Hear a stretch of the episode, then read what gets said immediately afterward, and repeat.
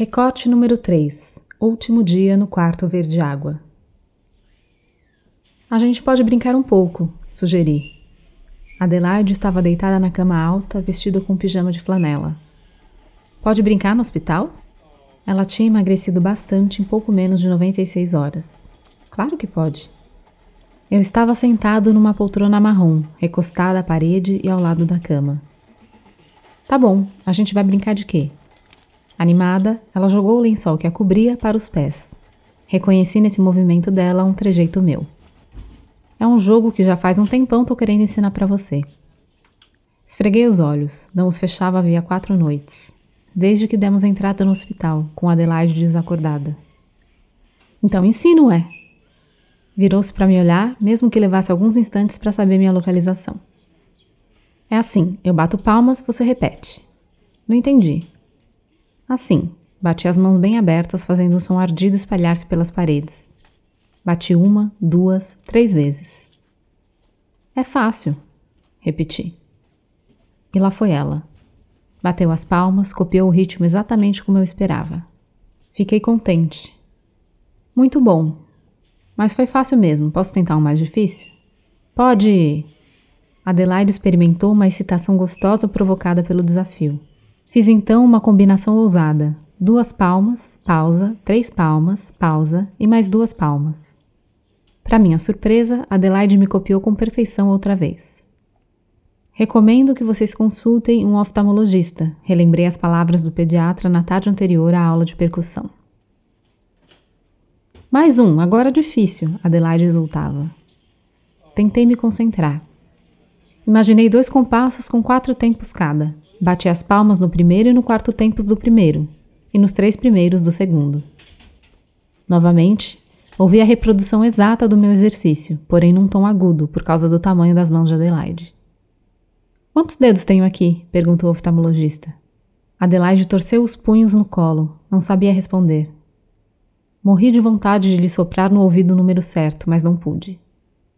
Ela estava longe, perdida no meio de uma cadeira gigante, rodeada por aparelhos esquisitos. Pai, isso é música? Isso, isso o quê? Saí do mergulho na memória. Olhei para Adelaide e me encantei com a presença de minha filha sempre tão inteligente, ainda que o recente prognóstico me preocupasse. Isso, bater palminhas, e repetiu o último exercício. É, é música sim. Mas não tem nada disso nos seus discos. Claro que tem. A bateria faz essas coisas durante as músicas. Ao invés de bater palminhas, a gente bate na bateria. Ah! Mas pai, eu gosto mais de cantar do que de bateria. Lembrei das palavras do médico. Nem sei como dizer isso. Sua filha ficou com sequelas. O coágulo prejudicou o nervo óptico. Aconteceu uma atrofia bilateral. É irreversível. Adelaide agora é deficiente visual. Perdeu cerca de 80% da visão. Lúcia regalou os olhos, a boca escancarada. Dona Manuela levou as mãos ao peito, dramática, repetindo com palavras mudas o veredito. Deficiente visual. Pai, você me ensina a cantar? Os olhos imensos, tão castanhos, tão escuros, me fitavam pidonhos.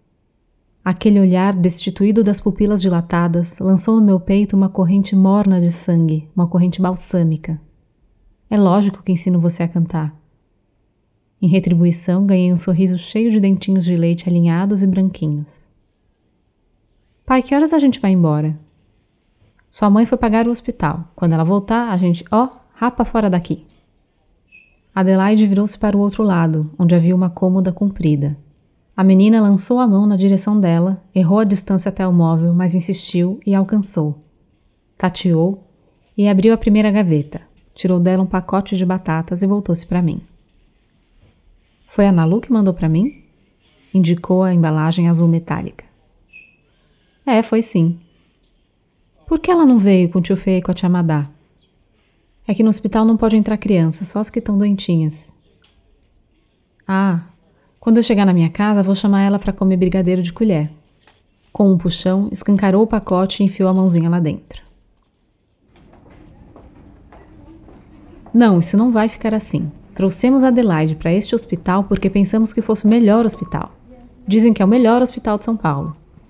Como é possível que a minha neta tenha ficado deficiente? Exijo uma explicação.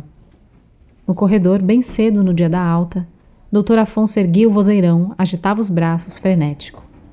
Enfermeiros e pacientes se assustavam. Pai, não é responsabilidade do hospital, foi consequência do trauma, do edema.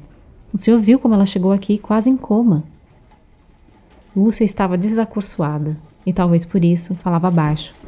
Sabia que não se encontravam em casa, que não estavam em sua lavanderia. E essa história de que não podem fazer nada? Alguma coisa eles têm que fazer. O doutor não amenizava o discurso. Pai, escuta, não tenho o que fazer. O problema é no nervo, não tem tratamento para nervo. Lúcia desesperava-se com a intransigência do velho. Nessa porra desse país atrasado não deve ter mesmo. Esses mediquinhos de merda. Lúcia, arruma as coisas dela. A gente sai daqui e vai direto para o aeroporto. Eu levo a minha neta para os Estados Unidos. Lá eles vão fazer alguma coisa.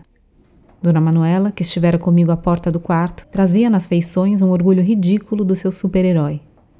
Eu, pelo contrário, me retraí envergonhado. Mas, chegado o momento da explosão, não me refreei. Reuni toda a ironia que encontrei em mim e disse no tom mais cavalheiresco que pude: Doutor Afonso, pegue todo o seu dinheiro e, se quiser, junte com o meu também e enfie tudo no vosso cu. Deficiente, deficiente, minha filha tornara-se uma deficiente.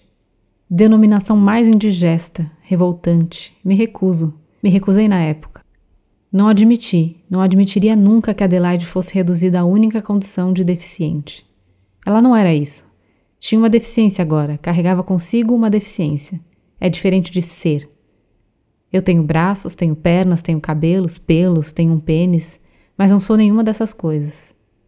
Decidi naquele dia, Fiz uma espécie de promessa secreta que Adelaide seria Adelaide, com todos os adjetivos que se pudessem acumular sob esse título.